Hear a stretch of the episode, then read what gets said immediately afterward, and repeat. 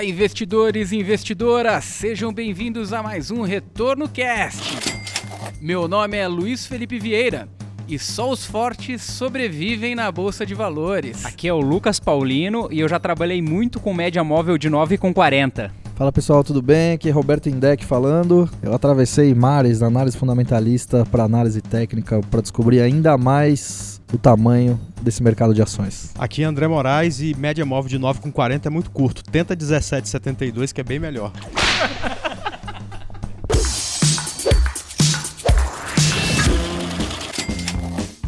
E no episódio de hoje estamos com o pessoal do Gamecast. Sejam bem-vindos ao Retorno Cast. Como título, Como ganhar dinheiro na bolsa de valores.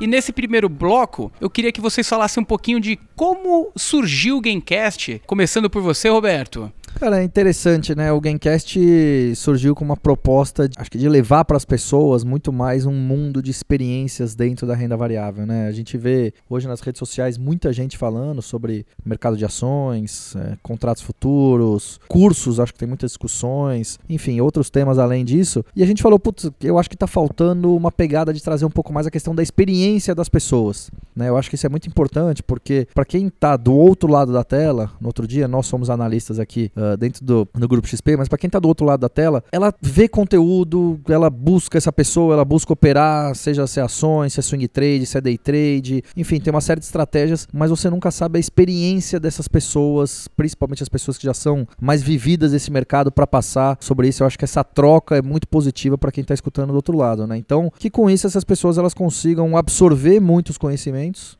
e de novo, fugindo um pouco, até pode ser colocado no ponto de vista de estratégia, mas muito mais de inteligência emocional. E tudo isso de uma forma um pouco mais descontraída, né? Que é sempre importante. A gente estava falando aqui nos nossos, nossos bastidores antes de começar, que conteúdo tem um zilhão aí na internet, né? Então, putz, aí vamos levar de uma forma um pouco mais descontraída para que as pessoas elas assistam isso de uma maneira um pouco mais agradável, né? E você, André, como. Ele, ele contou um pouco mais da, do, do, contexto, da estruturação, mas conta os bastidores mesmo dessa, de, dessa conversa que começou entre entre vocês até vocês entrarem no Gamecast? Ah, eu, eu, sempre gostei muito do formato, né? O, o paulista, ele geralmente leva um tempo grande para chegar do trabalho, para chegar em casa, então eu sempre escutei muito em, uh, no carro. Primeiro podcast que eu me lembro aqui no Brasil Jovem Nerd, eu escuto isso faz, sei lá, 7, 8 anos, desde a época que os caras moravam em São Lourenço, lá em Minas Gerais, já faz tempo. E eu sempre gostei do formato, né? É que isso aqui é um pouco mais desafiador do que fazer vídeo. Por exemplo, eu tenho hoje um mini estúdio em casa, então eu quero fazer algum conteúdo, eu ligo minha câmera, tá lá funcionando e tal. Dá um pouco mais de trabalho. Então a gente já, já tinha conversado sobre essa possibilidade, até porque eu e o Roberto a gente trabalha junto já faz bastante tempo e sempre foi adiado. Até que esse do ano de 2018 a gente falou, pô, vamos tirar isso, do... vamos fazer os dois ou três para ver como é que é, né? Fizemos o primeiro, ficou legal, o conteúdo ficou legal, a proposta mais descontraída, batendo papo sobre o mercado. Aí vamos fazer o segundo, vamos, e aí quando a gente percebeu, já estamos com mais de 20, né? Então, assim, era uma ideia já antiga, mas a gente resolveu tirar do papel e começar ano de 2019. E agora entrando no assunto Bolsa de Valores, até com o título do primeiro bloco aqui, Bolsa de Valores sem mimimi. Gravamos recentemente até com o Monk Stocks carteira aleatória e agora a gente entrando com, com uma visão mais fundamentalista. Como que vocês enxergam esse movimento aí do pessoal que há muito tempo se conformou com uma taxa de juros alta aí no do Brasil e agora vive um momento diferente e temos uma possível avalanche de pessoas aí entrando para renda variável. Sem contar bastante responsabilidade responsabilidade aí também de vocês, a nossa aí, dos nossos podcasts aí, de, de trazer informações, conteúdos de qualidade, né? Na verdade, só para colocar todo mundo no contexto, o nosso histórico de rentabilidade acima da inflação por conta do juros sempre muito alto, a inflação também é alta, mas os juros muito mais alto, é um histórico que a partir do plano real se tornou verdade. Quando tinha inflação, você não tinha nem como medir isso, você investia naquela época para proteger o poder de compra do seu dinheiro. Mas a partir do plano real, você teve realmente uma possibilidade de criar riqueza investindo em renda fixa, né? E isso nesse processo que começou a partir da queda dos juros em 2016, é, acabou aqui no Brasil e a gente espera, quer dizer, se tudo der certo, se o país der certo, isso nunca mais vai voltar. Ou seja, investir em renda variável era uma possibilidade remota. Primeiro, por conta de algumas coisas é, de antigamente, que renda variável era para gente rica, que com pouco dinheiro não, ninguém te dava atenção, algumas coisas. E segundo, que não precisava. Você tinha um ganho médio acima da inflação aqui no Brasil há 4, 5 anos atrás de 10%. Isso é muito né? E aí você não, para que, que você vai empreender? É, abrindo no dinheiro abrindo, e exato. ver Netflix, Para que, né? que eu vou abrir um negócio? Para que, que eu vou investir em ações, no, investir num negócio, por exemplo? Precisa. Você tem na renda fixa, então, mercado de ações era uma possibilidade. Agora não, agora é prioridade, porque se não for assim não vai criar riqueza pro teu dinheiro. Então, o brasileiro vai precisar do mercado de ações para criar riqueza. Pode ser que o cara que está com 65, 70 anos já está numa outra fase, pode até falar, eu não quero. Mas quem tem 18, 20, 30, 40, não tem outra alternativa. E aí, das duas, uma. Ou você bota o seu dinheiro num fundo de investimento e aí deixa para o gestor cuidar do seu dinheiro, paga para ele contrato de administração, essa é uma possibilidade. Ou você aprende a cuidar do seu dinheiro, abraçando um, um tipo de análise, pode ser análise fundamentalista, pode ser análise técnica, e a partir dali passa a cuidar do seu dinheiro. Um milhão e meio de investidores parece ser um número que é, nossa, que como cresceu, mas cara, é, nos Estados Unidos mais de 60% da população investe em bolsa. A gente está falando, se esses números fossem trazidos aqui para o Brasil seriam mais de 100 milhões neste momento investindo em bolsa, né? A gente está só com um milhão e meio, ou seja, é um mercado que tem muito a crescer e, claro, todo mercado em crescimento, né, acaba aparecendo muita gente falando uh, de forma correta e muita gente também falando um monte de besteira. Eu acho que cabe o cara que está chegando ter um senso crítico de não acreditar nessas coisas que a gente vê de pirâmide, garantia de rentabilidade, porque isso não existe no mercado. Então, tendo esse senso crítico, acaba sendo bom e até mais fácil. Hoje a gente tem muita informação, coisa que quando eu comecei não tinha, né? Eu queria só complementar um pouco tudo isso que o André falou, que é a questão do custo de oportunidade, né? Ele chegou a comentar que a gente, se a gente for ver, pegar a fio exatamente, a gente tinha um juros em 14,25 em 2015. Com 14,25 para você investir no mercado de ações, para você abrir um negócio, quanto é que você ia ter uma expectativa de retorno? Ainda mais com o risco que você tinha. Então era muito cômodo, inclusive, até eu costumo dizer isso, para o brasileiro investir em ativos de renda fixa, né? Por mais que a inflação naquela época também fechou em, em quase 11% naquele ano, mas mesmo assim, você tinha alguns títulos, por por exemplo, do Tesouro Prefixado ali no auge, vamos chamar assim, entre aspas, no auge da crise de 2015, que pagavam 16% ao ano. Pô, 16% ao ano, você dobrava o capital em 6 anos com o risco de tesouro direto. Eu cheguei a ver de 20% ao ano. Então, é, é, é um negócio meio de maluco, assim, né? E você vê, eu tô falando isso de títulos do Tesouro direto, assim, quer dizer, com risco. É, não, CDBs com certeza é mais, né? Porque teoricamente você tem um risco adicionado aí pelo risco das, dos privados, mas Tesouro direto, garantido pelo Tesouro Nacional. Tudo bem que você não tem o, fundo garantidor de créditos, mas, pô, Tesouro Nacional te garantindo 16% ao ano, cara, é muita coisa. Você dobrar seu capital é uma coisa maluca, em seis anos, com um risco extremamente baixo. Quer dizer, então é muito. Tinha a questão do custo de oportunidade. Hoje, com juros em 4,25, a gente não sabe até quando isso vai. É bem possível, ao que tudo indica, que fique pelo menos até o final do ano nessa taxa. Então, o, não só o investidor, mas o empresário e outras pessoas que têm dinheiro em renda fixa ou têm dinheiro na conta, agora vão pensar, puta, meu dinheiro vai render só isso. Então, o que, que eu preciso buscar, pelo menos para uma parcela, né, daquele do valor do recurso investido, ou seja lá que esteja parado na conta, ele vai parar para pensar, puta, onde é que eu posso alocar meu dinheiro para ganhar um pouco mais? que eu acho que é muito o que acontece em países desenvolvidos que tem uma taxa de juros de 1% ao ano, 2% ao ano, às vezes até tem uma taxa de juros negativa, né? Então, uh, o dinheiro precisa circular, a economia precisa circular, os investimentos, os empresários, então as coisas elas acabam rodando. É claro que também não vai mudar de um dia para o outro tudo isso, mas eu acho que essa mudança de mindset é o principal de tudo. É você parar para pensar, inclusive a gente estava agora há pouco conversando de um investimento alternativo que surgiu, a gente falou, putz, será que vale a pena, não vale? Eu falei, porra, na renda fixa você vai ganhar aí 4,25 ao ano. Você já tem um dinheiro suficiente para sua reserva de emergência. Nos fundos multimercados, quanto é que vão te dar? 150, 200% do CDI? Ok, está ganhando 8, 9% ao ano, vai. Descontando taxas, impostos, etc, 8, 7% ao ano, falando de quase 200 CDI. Você vai colocar na renda variável, o mercado subiu bastante, o quanto ainda vai subir em relação ao risco-retorno, interessante. Então, você começa a pensar em outras alternativas, né? Então, a questão do custo de oportunidade, nessa questão, acho extremamente relevante fica mais desafiador mesmo para o investidor, né? Pega, por exemplo, antes era sentar ali no, na renda fixa, pega uma carteira ali um em pré, um pouco em PCA, um pouco em pós, Sempre Acabou. fica. Exatamente, estratégia simples. Poxa, hoje cada vez mais. an- Antes não fazia sentido falar em teoria de Markowitz, é, classes diferentes no portfólio. Não, n- n- não fazia sentido nenhum. Poxa, hoje cada vez mais, que nem você comentou. Investimento alternativo, diversificação internacional, investir em ações, mas de maneira. Poxa, quem sabe talvez através de uma operação E a estruturada. tendência é que cada vez mais as pessoas procurem investimentos alternativos como esse. Pelo menos eu, na minha visão, olho que é a tendência. Assim como lá em 2013, 2014, todo mundo queria saber de LCI e LCA. Ali bombou. Todo só se falava LCI e LCA. CRI, CRA ainda praticamente era muito pequeno ainda. Por quê? Porque você tinha isenção do imposto de renda, tal, tal, tal. Hoje, cara, Ninguém nem quer saber de LCA e LCA. No máximo, você vai encontrar pessoas que têm perfil conservador. Sim, isso é muito importante. Que tem que ter necessariamente uma parcela maior na sua carteira de investimentos em renda fixa, mas, pô, tem 5%, 10% da sua carteira, pode procurar alguns investimentos um pouco mais agressivos, assim, né? Mas sabe o que é bacana também, Roberto? É que o investidor ele tem, tem a possibilidade de participar cada vez mais do mercado real. né? Então, por exemplo, tá investindo em uma ação, você está investindo na ação do Burger King, investindo ali na ação. O pessoal sempre vai falar de Petrobras e Vale, mas tem infinitas outras empresas.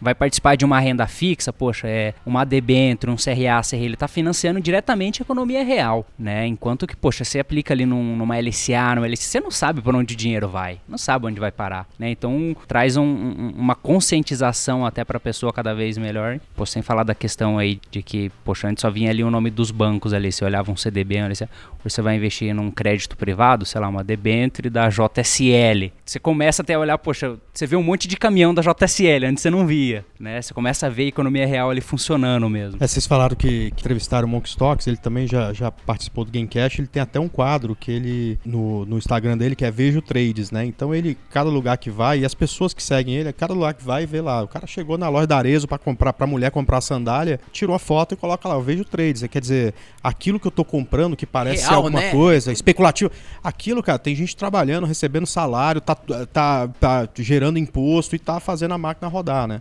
Isso fica mais presente na vida de todo mundo. E se a gente prestar atenção, cara, na, na sua geladeira tem lá cinco, seis empresas listadas em bolsa, né? Você sai na rua, a cada rua que você passa tem lá um, um- um banco, o caminhão da JSLG, enfim, se sente mais presente. Agora, é claro, quando a gente fala em mercado de ações, o cara já liga a especulação, aquela coisa. Além disso, né, o juro baixo aqui no Brasil é muito bom para a economia, porque o cara que, ok, ele não necessariamente precisa vir investir no mercado de ações, ele pode ficar insatisfeito com a renda fixa, pega o dinheiro dele e monta um negócio, porque se ele tem um puta ganho no, me- no ano, sem fazer nada, sem correr muito risco, para que, que ele vai montar um negócio, né? Então, quando acaba essa mamata, né, o cara, essa rentabilidade vai lá, fica muito pequena, o cara tem que se virar, e aí ele acaba, enfim, ou investindo no mercado de ações, e aí a empresa vai produzir, ou ele mesmo monta um negócio e produz. Isso acaba girando a roda, é mais emprego, é mais imposto. enfim, Inclusive, coisa ju- mais- juro alto não adianta nem você reclamar de mau serviço, né? Porque dificilmente você vai ter concorrência Pois é, para pois te é, produzir o exatamente. negócio de forma eficiente, Com né? certeza, com certeza. Um ponto interessante, essa mudança de, de mindset, dessa queda de taxa de juros que foi realmente efetiva e muito bem fundamentada, né,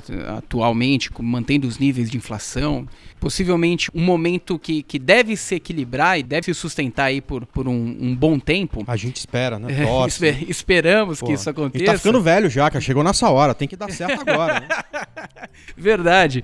E isso veio no movimento também considerado de bull marketing. Então a gente vem um momento que é favorável ao Brasil, foi favorável ao mundo, né? Até que ponto vocês acreditam que isso possa trazer pessoas é, com mais euforia para o mercado de renda variável, tomando menos cuidado, menos cautela, menos precaução? Vamos falar um pouco pros filhos do bull market. Boa, isso aí. como o pessoal tá, tá apelidando aí nas redes sociais, né? Eu gosto bastante, eu acho muito positivo. Pô, é que nem o André falou, uma hora precisa dar certo, cara. A gente tá no mercado de ações tem ah, mais de 10 anos, 15 anos. Aí o André tem quase 20, né? Ele é bem mais velho que a gente. Então, e a gente via, né? Quando teve aquela campanha de 2014 da B3, né? Antiga, não sei nem se naquela época. Não, naquela época já era BMF Bovespa, né?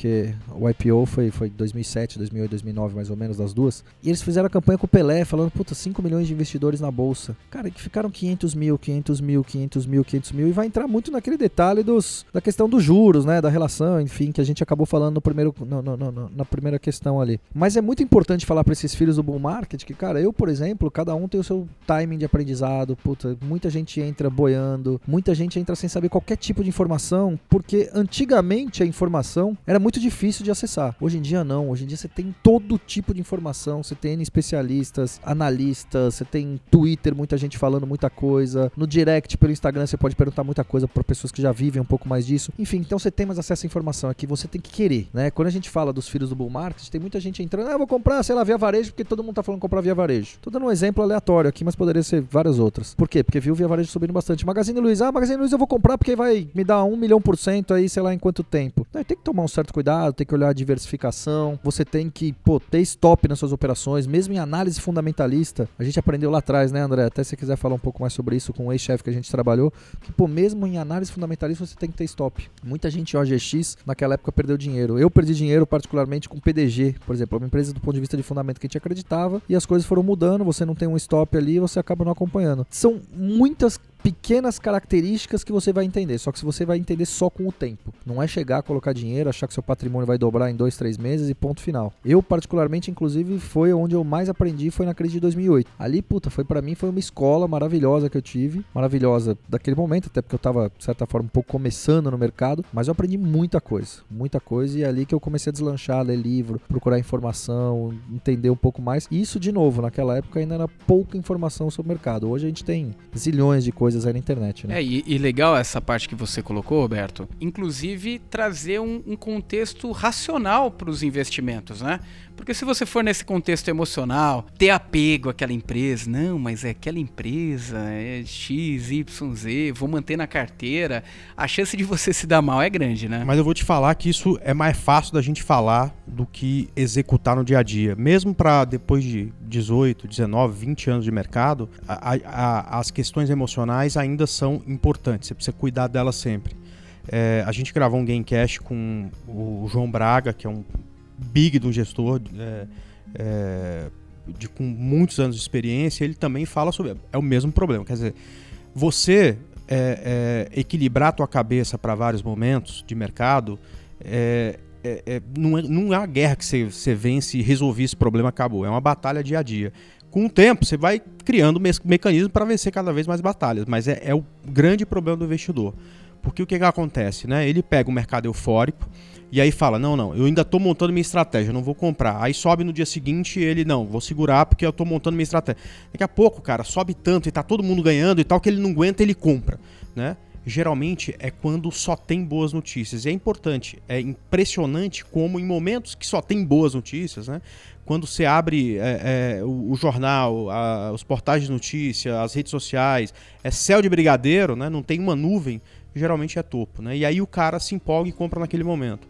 Por quê? Porque tá na euforia, né? E você falou de euforia, mas aí daqui a pouco o mercado corrige 5, 6%, como inclusive aconteceu nas últimas Sim. semanas.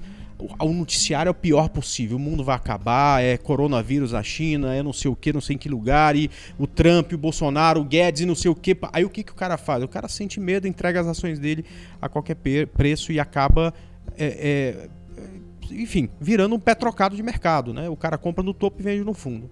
Então, é, é, é, uma coisa que é importante, independente de que estilo operacional você vai seguir. É, de repente você vai querer investir para longo prazo, fazer o, o, que todo mundo chama hoje de buy and hold, ok, você vai estudar um tipo de análise, que é análise fundamentalista. Não, eu quero investir no curto prazo, eu quero fazer operações de algumas semanas, como por exemplo swing trade, eu vou aprender análise técnica, perfeito.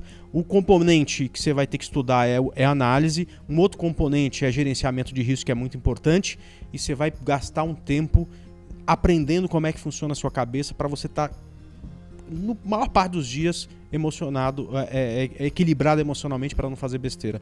Esse processo é um processo que não leva dias, né? Você não vai ficar milionário e triplicar seu capital para daqui a três meses, né? Mas você precisa viver ele antes de colocar muito dinheiro. Senão, o efeito colateral é que provavelmente você vai perder. Então isso é uma das coisas que a gente, é, precisa ser falada. A gente está falando o tempo inteiro e o que o INDEC falou é uma coisa muito boa. Descobrindo aonde tem bons conteúdos, né? Você vai aprender atalhos para que você aprenda isso no menor tempo, tá? Mas não vai ser da noite pro dia, infelizmente, né? O, o nosso produtor, que é o Jonatas, ele costuma ver eh, programas, leituras aleatórias, histórias meio bizarras. E é um cara que gosta também do mercado financeiro. É, histórias alternativas. Então, pensa num cara alternativo. Um cara que, que gosta mesmo desse tipo de leitura. Então a gente, a gente até tá abrindo uma pequena aspas aí das histórias bizarras da bolsa aí que o Jonatas vai trazer aí pra gente. E qual que foi a história dessa vez, Jonatas? Sim, sim, Luiz. Atendendo a milhares de pedidos. Mentira! Eu voltei, É, começa a comentar cara. dessa sua vida pessoal aí com essas histórias aí, vai. Eu gosto de dar risada, né? Então, se for bizarro, eu tô vendo. É verdade. Quer dizer, às vezes não. Então, tem uma notícia legal aqui de bolsa, só que é uma bolsa pirata. É a bolsa pirata da Somália. Né, o PIB lá é inferior comparado com a cidade de Barueri, da Grande São Paulo, né? E assim, a Somália é um país inexpressivo no mercado de capitais. No entanto, a aquecida atividade de roubos de carga que eles têm lá fez com que os piratas criassem a sua própria bolsa de valores, arrumando né, financiamentos para as missões deles em alto mar. E assim, se ocorrer tudo como planejado, os investidores eles recebem os dividendos né, da operação, ou seja, parte da carga roubada. Né? E se der errado, eles ficam a ver navios, literalmente. e de acordo com o jornal americano Wall Street Journal, a bolsa pirata ela começou a operar em 2009 e ela fica localizada, e eu não sei se eu vou falar certo aqui, Arardere, sei lá que Com certeza você falou é, errado. com certeza eu falei errado. cara. é um mercado bem arriscado. Pra entrar, com certeza você tem que ter um perfil bem agressivo. Não, olha. Parabéns. Cara, cada vez você me surpreende, cara. Essa bolsa aqui é mais O ca- pirata que da minha tia. Eu, eu, pensei, eu pensei até que fosse uma, um- uma dívida, eles emitissem uma dívida de crédito. Nada, você participa, né? Você Luiz, eu, passa... só tenho, eu só tenho uma dúvida. Será que ele leu isso num site somaliano ou. Onde é que ele lê esse tipo de informação, né? Em inglês, holandês, português? Onde é que tem isso, meu? Tá na web, cara. Se caiu na web é verdade. Cara, mas muito interessante. É bizarro.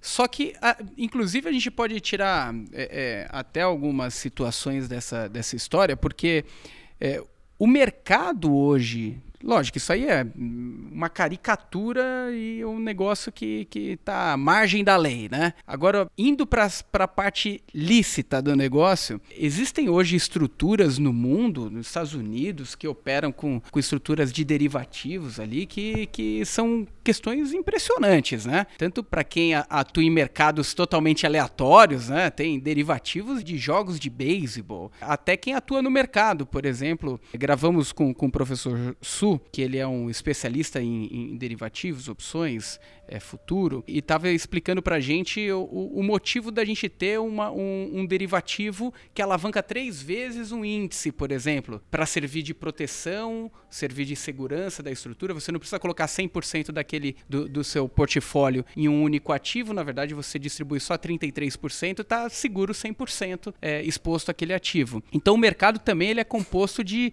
diversas situações que pro, pro investidor no geral acaba sendo parece até ser parece até bizarro também, né? Assim, o, o mercado brasileiro, ele, ele é um mercado que ainda não tem essas, essas coisas que você falou, malucas, enfim. Mas no- o mercado americano, o mercado de CDS, é, é um mercado muito grande e é onde você tem isso mesmo. Agora, isso, isso é da alma do, do, do especulador, de, né? Eu, eu, eu me lembro de histórias da época da Bolsa aqui, que o pessoal, no começo do dia, apostava qual que ia ser o volume que ia ser transacionado no final daquele dia, entendeu? Nos números de loteria. Tem até uma história engraçada que já contaram no Gamecash, né? Do pessoal sempre colocava os números da Mega Sena na pedra que tinha lá, né? Aí descobriram o número de um cara que jogava, eh, o jogo que ele tinha feito, escreveram lá, o cara achou que tinha ganho na, na Mega Sena, xingou o chefe, pediu demissão, né? E tal, e era... Então, é- e- isso é da alma do especulador e tal. Mas tudo isso que você falou no final é lícito, né? A bolsa lá não faz sentido. Agora é engraçado, né, cara? Porque uh, a gente fala aquela coisa do brasileiro gosta de se dar bem e tal, não sei o quê, mas isso acaba tendo no mundo inteiro, né?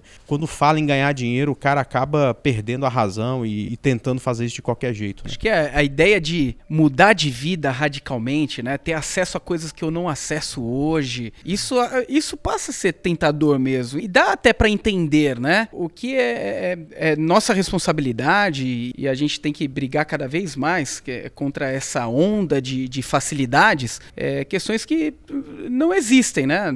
Possibilidades que não existem, ou pelo menos são muito remotas. Então a chance de você perder é muito maior do que a de você ganhar. Acho natural as pessoas terem essa, é, é, essa cabeça de querer mudar de vida. A diferença é que é uma mudança de vida, ela normalmente acontece num prazo mais longo, né? A gente também teve um outro retorno cast que a gente, que a gente acabou comentando uma situação que o, o que você faz hoje é o presente que você vai se dar lá na frente, né? Não adianta você querer ser já premiado hoje, sendo que você começou a se planejar hoje, né? É um pouco disso. Conceito de estratégia, em grego, estratégia, em latim, estratégia Iniciando o segundo bloco, é, falar um pouquinho das estratégias que são mais utilizadas aí pelo, pelos investidores, né? É, a gente até comentou no final do, do, do, bloco anterior, você, André, da questão da alavancagem. Hoje, como que você vê essa estrutura? É uma estrutura pró-negócio mesmo? Você acha que, que acaba sendo é, mais de jogador alavancar a estrutura? Ou de fato ela funciona para ter ganhos dentro de uma razão, dentro de uma metodologia, uma tese de investimento? Só para contextualizar o que é alavancagem alavancagem. Né? O conceito de alavancagem funciona no Brasil para o mercado de ações em operações day trade. Né? Ou seja, quando eu comecei, em determinado momento, eu ia abrir uma posição de, sei lá, 50 mil reais comprado em Petrobras. Eu tinha que ter os 50 mil reais em conta para garantir aquela operação. Como no day trade não tem liquidação nem física nem financeira, né? porque você zera a operação no mesmo dia, com o passar do tempo, a corretora passou a exigir que você tivesse parte desse valor apenas para, eh, eventualmente, se tiver o prejuízo, honrar a operação e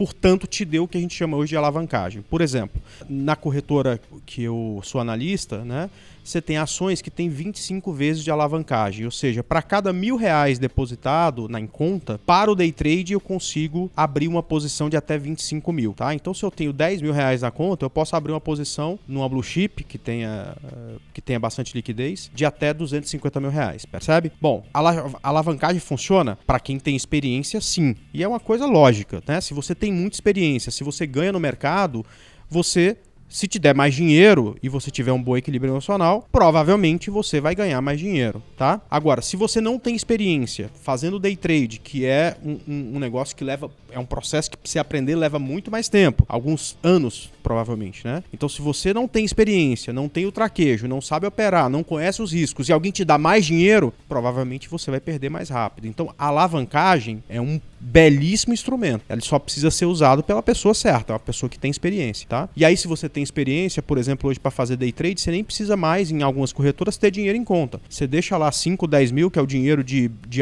dois, três dias ruins, e aí vai descontar daquilo ali, e o resto você coloca, por exemplo, num CDB de liquidez diária, num tesouro direto, e usa a margem gerada por aquele dinheiro para garantir a alavancagem sua no dia a dia, tá? E, e, o André tocou num ponto muito importante que é você ter emocional, porque assim, no dia a dia, quando você vê pessoas operando e, e, assim, quando você olha a conta dos clientes, não, não tem como mentir porque a gente vê a nota de corretagem, né? É importante a pessoa ter um equilíbrio muito forte mesmo pelo seguinte, né? Porque quando a pessoa ela não sabe o que ela está fazendo, ela não, a intuição dela diz para fazer isso, não sabe o fundamento e ela perde dinheiro, Normalmente, quando a pessoa não tem um bom emocional, a, a lógica dela vira, né? Porque normalmente por se alavanca para ganhar mais dinheiro. Mas a partir do momento que você perde dinheiro, o teu emocional ele vira para você recuperar o dinheiro. E a hora que o teu emocional tá em recuperar o dinheiro, aí você dobra a tua cagada. É. Então, mas, mas isso o que, que é? Falta Por isso que é o emocional, exatamente. É, exatamente. O cara que pretende ter é, é, numa profissão, ele, ele pretende a profissão dele seja fazer day trade, tá certo? A primeira coisa que vai fazer ele viver no mercado é ser disciplinado. Uma estratégia que funcione no longo prazo jamais permitiria que no dia ruim você dobrasse a mão. Ela vai te dizer, cara, para, que você começou mal, você tá perdendo um pouquinho aqui, não tem problema nenhum. Vai fazer qualquer outra coisa, tá certo? Vai assistir sessão da tarde, entendeu? Vale a pena ver de novo. Não sei se passa ainda, deve passar mas não vai operar, entendeu? Ok, essa é a estratégia do cara que dá certo. Agora o cara que quer se vingar do mercado, quer trabalhar, aí tô perdendo mil, vou dobrar a mão, aí daqui a pouco tô perdendo quatro, daqui a pouco tô perdendo oito. Isso eu conheço. O cara às vezes é um cara ganhador. Ele ganha segunda, terça, quarta, quinta. Na sexta-feira ele devolve tudo. Por exemplo, eu acho que uma das dos filtros interessantes para quem faz esse tipo de operação é você ter um limite de perda diária num dia, num dia ruim. Gestão tá? de risco. Porque aí você ganha, você ganha um, você ganha um, você ganha um, você ganha um, quer dizer, segunda você ganha um, terça você ganha um, quarta você ganha um, quinta-feira você perdeu, você perdeu um, devolveu um pouco do que você ganhou, entendeu? É um dos elementos que compõe o que eu te falei, aquele aquela estratégia. Se você não tiver no mínimo isso, você não vai alavancar, porque se você fizer isso, muito provavelmente um dia ruim pode te tirar o lucro de, um, de vários dias bons. Né? E tem também aquela estratégia de operação de venda, aquela que, que usa na operação, opera vendido. Isso aí a gente ouve muito no mercado, mas é, muitas vezes ela, é, ela não é nem muito bem explicada, né, como funciona. É, eu, eu, é um, um dos vídeos que eu fiz que fez muito sucesso no YouTube é exatamente explicando um pouco sobre esse tipo de operação. Vamos lá, só para a gente separar e colocar uma coisa bem dentro do contexto. Se você investe pensando no longo prazo, ou seja, bom, meu, meu, minha profissão é, é, medicina, eu sigo uma carteira recomendada de um analista, ou, ou, ou tenho, assino lá uma carteira é, de uma empresa de research, sei lá, é, pode ser isso. Você vai trabalhar, ganha seu salário no final do mês, paga suas contas, sobra um dinheiro para investir, você vai lá e compra ações. Você não tem que aprender sobre venda, tá certo? É, você trabalha observando fundamentos ou você paga para alguém observar para você e te dizer o que comprar, tá? Esse é um ponto. Agora, o investidor de curto prazo não precisa ser o cara que é especulador. Ele pode também, ou o cara que fica o dia inteiro olhando isso. Ele pode ser também um médico, engenheiro, advogado, vai estudar análise técnica e monta estratégias para seguir tendências. Quando é de alta, ele está sempre comprado, apostando na compra e fazendo as suas operações.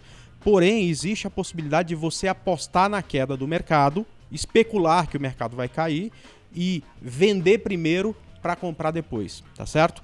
Isso de um dia para o outro é chamado de aluguel de ações. Precisa de dois participantes de mercado. Alguém do longo prazo que tem uma ação, vamos só personificar aqui, vale, tá? Esse cara está comprado em Vale com preço médio de um real porque ele comprou isso há 20 anos atrás, quando Vale foi privatizada, tá certo?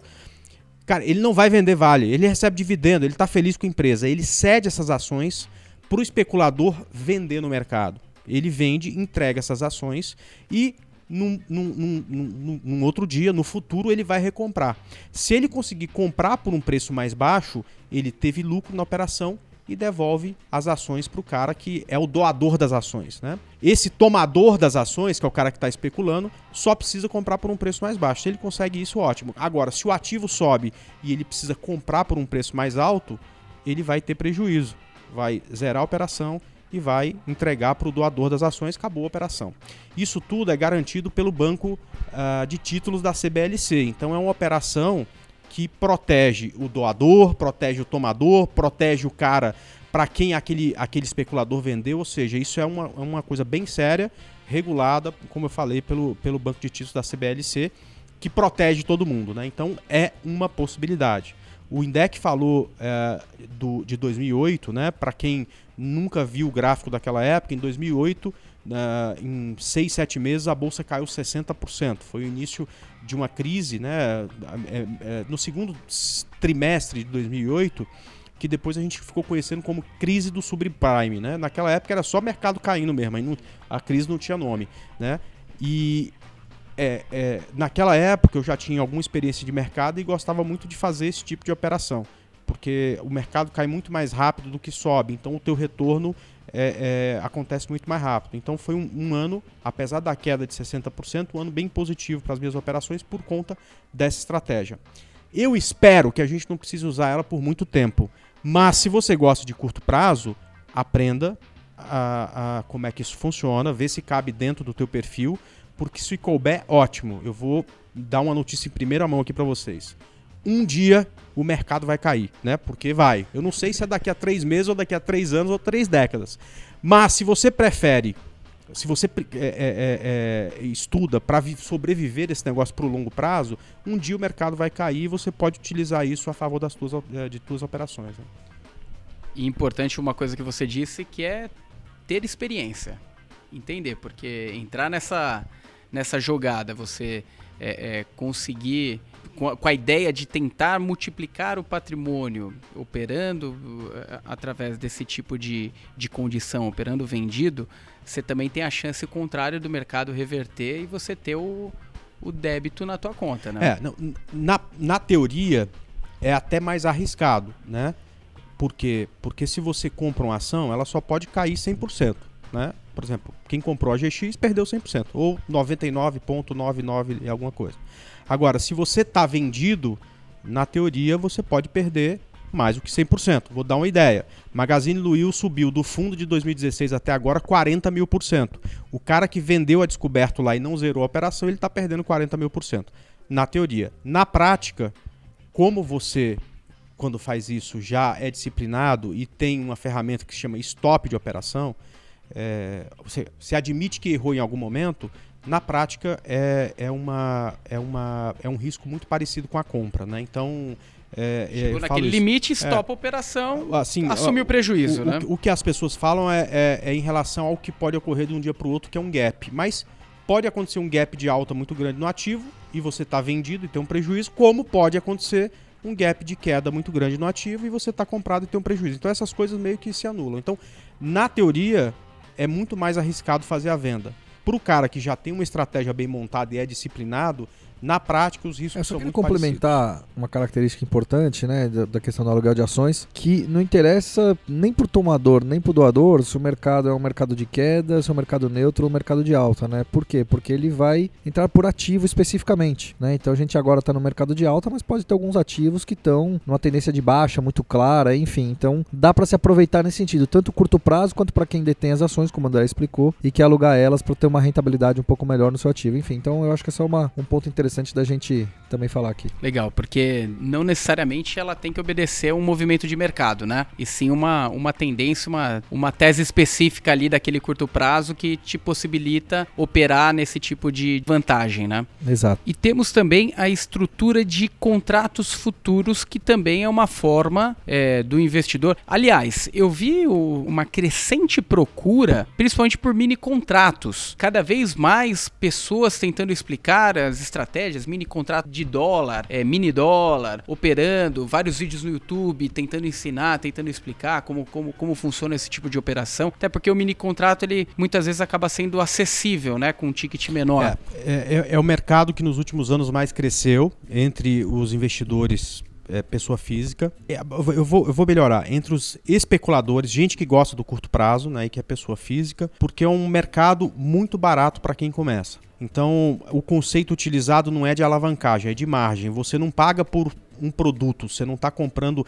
O contrato futuro não é alguma coisa que, que pode ser entregue, você não consegue. Você está pagando por uma variação. Então, um contrato futuro, por exemplo, com, do Ibovespa, tá? Com o Ibovespa a 110 mil pontos, né? Esse contrato futuro vale 110 mil vezes é, 20 centavos, né? Então a gente está falando de um contrato que vale 22 mil reais, né? Então, cada contrato, cada mini contrato futuro vale 22 mil reais. Só que você não precisa ter 22 mil reais em conta para você operar em algumas corretoras, a partir de 50 reais, às vezes 25 reais, você já pode negociar um contrato futuro, tá? Então, de certa forma, para o cara que está começando e quer aprender, é, é, um aprendizado barato, porque ele vai, é o que eu falo para quem quer entrar nesse mercado. Não é um mercado fácil, você precisa de ganhar experiência ali, portanto, você precisa começar com pouco. Eu sempre recomendo, cara, pega os três primeiros meses pelo menos, fica num simulador que simula condições reais de mercado, mas ainda não tem a parte emocional envolvida, entende, comete um monte de erro, compra na hora que é para vender, vende na hora que é para comprar. Depois de três meses, coloca lá 100 reais na conta da corretora e vai operar um desses contratos para entender como é que funciona, como é a tua cabeça quando tem dinheiro envolvido, certo? E aí, faça a coisa dar certa com esses 100 reais da conta. Se der tudo errado, você perdeu 100 reais, ok. Sábado você não sai, né? É, tá tudo certo, que é o que você vai gastar na noite de sábado. É um custo de aprendizado muito baixo. Se eu for fazer qualquer outra coisa, se eu for investir num curso, numa faculdade, eu vou gastar muito mais que isso por mês. E aí, a hora que você começou a haver retorno com esse um contrato,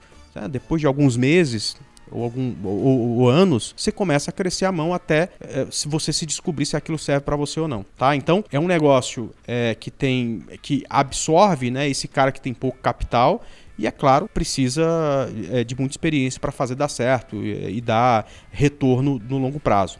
O, como você só paga pela variação, né, a ilusão que você cria é que às vezes com 100 reais em conta você pode ter um ganho de 100 reais por dia, mas é correndo tanto risco que um dia que dá errado você perde o dinheiro que você ganhou. Então você precisa saber lidar com isso para ter sucesso. Aí, apesar de ser uma operação de curto prazo, você precisa ter sucesso no longo prazo. Não adianta você ganhar 100 reais hoje e perder 100 amanhã.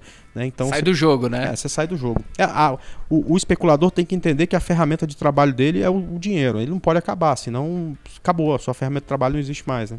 E André, dado que, que existem limitações para a sua atuação pessoal, da sua carteira pessoal, né? Hoje, como que você trabalha os seus investimentos? Só para explicar, né? É, existe é, no entendimento dos órgãos reguladores um conflito de interesse do analista de indicar e comprar determinadas ações. Né? Então, de certa forma, se eu sei o que eu vou indicar para os meus clientes, eu posso me aproveitar disso e comprar antes e tal. Então, a gente tem uma série de restrições e, e eu entendo que realmente existe um conflito de interesse. E aqui no, no, grupo XP, né, a gente tem uma norma de que a gente não pode operar bolsa aqui no Brasil por um motivo muito simples. Se eu não indicar para o meu cliente, teoricamente eu posso comprar. Mas olha só que conflito de interesse. Cara, eu vejo uma oportunidade tão boa, tão boa, tão boa, que eu vou fazer com o meu dinheiro, não vou falar para o meu cliente. Não é uma sacanagem com o cliente, né? E é, então eu realmente não opero mercado à vista aqui no Brasil, enfim, tá certo? Mas em compensação tem uma carga muito grande, né? Quando é com o dinheiro da gente, a gente se vira, né? Aquela coisa de pele em risco. Eu sinto muito mais com a pele em risco do que qualquer outro. Por quê? Porque é uma coisa é perder meu dinheiro. Eu ganho de novo, já foi assim várias vezes, já montei negócio, já não deu certo, tudo mais e tal. Agora, com o dinheiro do cliente é diferente, porque hoje, se eu perder lá, botar 10 mil e perder, meu, eu não vou viajar no, no, em julho, tá tudo certo, né? Agora, às vezes, 10 mil reais é o dinheiro que o cara juntou a vida inteira dele. Então, eu tenho que ter um cuidado muito maior do que teria só com o meu dinheiro quando vou fazer qualquer indicação, enfim, porque eu sei que é a experiência de um monte de gente, é o sonho de um monte de gente que está ali envolvido. Então eu já fico satisfeito por isso. Agora, a gente não tem nenhuma limitação quanto a, investir em fundos, de, de, de, inclusive de ações, investir no mercado americano. Com outros gestores, investir, né? Sim, investir no mercado americano, aí eu posso comprar o que eu quiser lá de ação, enfim, né? Investir na Europa. Então eu, tenho uma carteira bem variada, tá? Mais voltada para o mercado de ações. É, é, é, tá no sangue, né? Então, a, a, essa. Não, é, isso é uma coisa de perfil. Não tem problema. Meu pai, por exemplo, não, tem um centavo na renda variável e nunca vai ter. Né? Um dia ele queria comprar Petrobras. Petrobras começou a cair. Quando chegou a 10 reais, aí ele falou: Filho, o que, que você acha de comprar Petrobras? Petrobras naquela época estava caindo 5% todo dia. Né? Eu falei: Pai, você não tem dinheiro nem no fundo multimercado vai comprar Petrobras? Não, porque eu tô com dinheiro aí e tal. E eu me lembro: Petrobras estava 10 reais. Aí, ainda bem que ele não comprou, porque senão ia ser um tormento na minha vida. Se eu tivesse falado para ele que era para comprar, porque Petrobras foi a 8, a 6 a 4,96 foi a mínima de Petrobras em 2016. Não falou nada comigo, tá tudo certo, fui lá visitá-lo, o assunto era outro e tal. No dia que Petrobras chegou a 12 de volta, eu fui lá e ele falou: Ó, tá vendo? Você falou para mim não entrar, eu ia comprar 10, tá 12. Né? Eu tenho certeza, ele teria estopado em 4,96, quando a dor era gigantesca e tal. É, mas quem gosta de, de, de, curto prazo e tal, você tem um perfil mais arrojado, você tem uma, uma carteira muito mais ligada a risco. Então, sim, eu, eu nem gosto de fundo que está ali no meio termo. Não tem muito risco, mas tem ações. Para mim é o seguinte: o dinheiro que eu não posso, que eu tenho que contar com ele amanhã, tá em Tesouro Selic, um CDB de liquidez diária, quando muito, um pouco em 60 dias, 30 dias e tudo mais, ok? E o dinheiro que não é esse, é, é, é, um, é, um, dinheiro que vai, que vai pro game. E você, Roberto? Cara, eu sempre tive um perfil bastante agressivo, né? Do ponto de vista de colocar meu dinheiro quase tudo no mercado de ações. Aliás, eu tinha sempre sendo meu dinheiro no mercado de ações na época da crise do subprime, né? E por isso que eu falei que eu aprendi bastante naquela época. É... Operava vendido? Cara, não, na verdade você. Eu, eu comecei no final de 2007 eu recebi um dinheirinho, aí coloquei 100% no mercado de ações, pô, em seis meses o dinheiro tinha dobrado, né? Eu tô falando dos filhos do bull market, naquela época era todo mundo filho do bull market, né? Porque de 2003 até meados de 2008 o mercado só subiu. E aí você começa, pô, você é um gênio, ganhando dinheiro e tal, aí veio a crise do subprime, e aí teve o grande aprendizado de deixar o dinheiro de emergência para poder aproveitar oportunidades. Aí você vai crescendo um pouco mais, você vai conhecendo outros investimentos. Eu particularmente também sempre gostei bastante depois que eu fui conhecendo um pouco mais, não só de diversificação, aproveitar a oportunidade de renda fixa, aquele título do tesouro lá que eu comentei no primeiro, no primeiro bloco. Enfim, depois também casei, tive filho. Quer dizer, você vai mudando o seu perfil, você vai se adequando às suas necessidades do dia a dia, né? E cada pessoa é assim. Todas as pessoas têm dia a dia diferente, têm objetivos diferentes, têm é tudo diferente, né? Então, não adianta a gente chegar aqui e falar assim, ó, você que tem um perfil agressivo tem que ter tanto em, em ações, tanto em renda fixa, enfim. Claro que ali é um balizamento mais ou menos da onde que seria interessante mas não precisa ser aquele nível exato, né? Então, como o André falou, a gente tem algumas limitações aqui dentro do grupo. Eu hoje tenho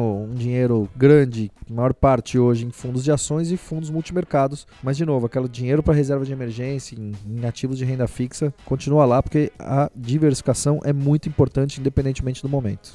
É, você sentiu na pele, né? Com certeza. Com certeza. Na época eu lembro que não foi nada legal, né? Porque, puta, tinha dia que o mercado caía 5, 6, 7, 8, dia que o mercado caiu 10, dia que o mercado caiu 15. Você fala, puta que pariu, né? Cai 15%. E ser 100% alocado, você fala, cara, não é só aquele momento de inexperiência que você olha o mercado cair 15% na sua cabeça e você entra meio em parafuso, você tem que ter uma frieza muito grande também, porque eu lidava com clientes naquela época. Mas é até o aprendizado você fala, porra, por que, que eu não tenho um real aqui em reserva de emergência para poder aproveitar essa oportunidade? Né? Eu acho que isso, por exemplo, aconteceu uh, no Wesley Day, isso aconteceu no, no, no negócio da, da, da, greve dos caminhoneiros, enfim, você tem um pouquinho ali, cara, não precisa ser muito, mas pega uma parcela daquilo que está em reserva de emergência e aloca nessas oportunidades, mesmo em fundo de ações, como é a nossa necessidade aqui dentro trabalhando como analista. E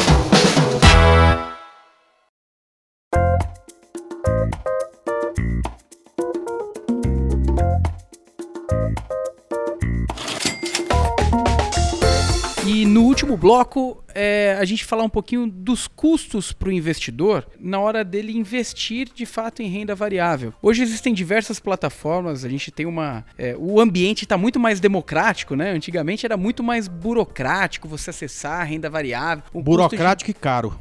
Exatamente, um custo gigantesco. Hoje a gente vê, inclusive, plataformas com, com custos é, quase zero, plataforma zerando custos, né? É, vocês enxergam isso como uma tendência? De fato, o valor agregado ele vai estar tá mais no ambiente de avaliação de uma boa análise, de um bom fundamento, do que propriamente do, dos custos de operação? Sem dúvida alguma, sem dúvida alguma. É uma tendência que já começou faz alguns meses, né? A gente vê muitas plataformas digitais de investimento hoje surgindo. Você vê essas plataformas digitais te oferecendo plataformas de terceiros operacionais. Você praticamente todas elas você tem o home broker, o acesso ao home broker que é gratuito, onde fica a negociação das ações. Aí você tem essas plataformas operacionais de terceiros que já é para um público que está mais no dia a dia nesse mercado da renda variável, que hoje também o custo hoje chega a 20 reais, por exemplo. Você encontra ótimas plataformas se ela não for gratuita. Claro que você tem aquelas que custam 100, 200, 300 reais, mas vai isso da necessidade do seu dia a dia, né? E a questão da corretagem, né? Muita gente falava antes, até o André já chegou a tocar nesse assunto. Antes era muito mais alto o custo e a burocracia, né? Você tinha operações que você gastava muito mais em termos de corretagem do que o lucro que você tinha. Hoje você tem várias que o pessoal chamava de corretoras, eu chamo de plataformas digitais de investimento, porque também houve essa mudança, que é taxa zero. Né? A gente estava falando agora dos contratos futuros, dos mini contratos de dólar e de índice. Porra, na grande maioria das ex-corretoras hoje de plataformas digitais é taxa zero. Né? Então isso é extremamente importante. Para o mercado de ações, se não for taxa zero, é um, dois, três, quatro, cinco reais também. Então isso mudou muito o acesso à informação, os custos. Então hoje o valor agregado, como você bem disse, está muito mais em você pagar um bom serviço do que pagar um custo de corretagem em si. É, e se o investidor, aquele que está começando, não ficar de olho nisso, é, boa parte dos ganhos podem ser consumidos por esses custos, né?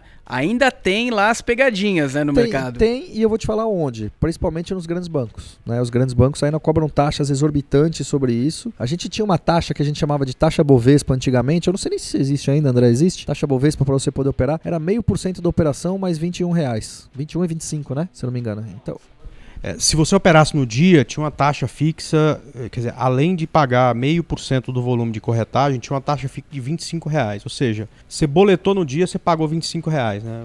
25 mais meio? Bom, mas era assim, na primeira corretora que eu operei já não tinha mais o meio, era só 25 reais. E eu me lembro até hoje, a corretagem era 40 reais na compra e 40 reais na venda. Ou seja, para você sair do negativo, só de corretagem você pagava 80 reais, você tinha que ganhar naquela operação 80 reais, ou seja, você precisava de volumes muito grandes. Então a bolsa não era para qualquer um, é diferente de hoje, né? Hoje você tem, como o Indec falou, corretagem zero ou corretagem muito baixa. Então você com volume muito menor financeiro, você consegue entrar no mercado, né?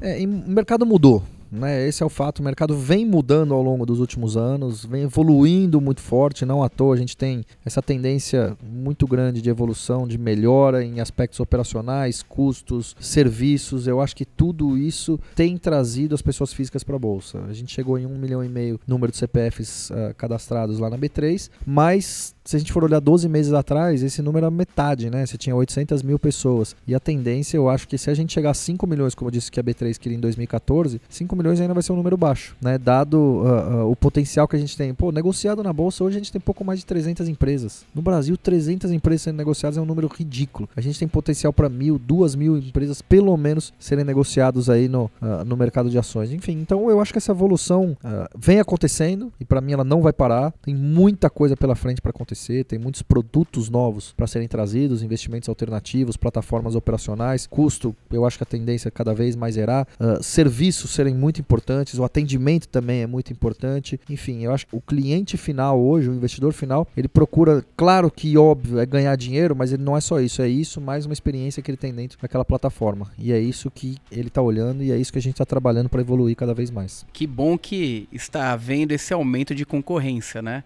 Sem dúvida alguma, isso é extremamente positivo. Extremamente positivo você ter concorrência. Uh, haja visto Petrobras, né? Petrobras, você tem. Quem que é concorrente da Petrobras hoje e, e quantos funcionários tem aquilo ali, né? Correios, enfim, tem outras tantas empresas aí, sejam elas estatais ou privadas, ou até de capital misto, que são monopólio ainda, infelizmente. Mas isso aí, com o tempo, também tende a acabar. E só pra gente finalizar, onde que as pessoas encontram vocês? André, você até comentou que tem um, um canal no YouTube, né? Que inclusive dá, tem um, um acesso bem legal. Co como que as pessoas encontram primeiro o Gamecast e depois o, o, o canal individual? Bom, o, o Gamecast é um podcast que, que tem novos conteúdos disponíveis toda semana, toda segunda-feira, no final da tarde. E aí nos principais canais de streaming, né? Principalmente Spotify, Deezer, enfim. Tá? Nosso Instagram é GameCashOficial. A gente está sempre colocando lá um pedaço do que vai sair, falando quem, quem que vai participar uh, do Gamecast com a gente. Eu sou muito ativo no YouTube, eu faço vídeos praticamente todos os dias lá. Há 10 anos, né? Quando essa plataforma surgiu, eu não sei porque gostei dela, comecei a postar vídeo, então tem bastante coisa lá. É, e também faço muita coisa pro Instagram. Mas lá é mais bate-papo, mais e tal, mas tam, também tem muita coisa no Instagram. Bastante interativo. Sim, sim, sim. É André Ribeiro Moraes. É, o meu eu sou um pouco menos ativo que o André. Eu tenho outras, outras tarefas e atribuições no dia a dia. Queria ser muito mais ativo, mas o dever me chama, né, André? Tem que cuidar do pessoal aí, cuidar direitinho, tratar com carinho. Mas os meus canais, tanto no YouTube quanto no Instagram, é no Radar do Dinheiro, tudo junto. Para quem quiser pesquisar, também tem bastante informação legal. Uh, tento ainda postar alguma coisa com uma frequência um pouco menor, mas enfim, espero que em breve a gente consiga voltar à normalidade, umas postagens mais frequentes. Olha, agradeço demais a presença de vocês. E para quem nos ouve agora, não deixe de escrever pra gente no retornocast@maisretorno.com. Se você tiver alguma crítica, alguma dúvida, alguma questão para abordar no próximo RetornoCast, não deixe de escrever e até a próxima. Você ouviu RetornoCast?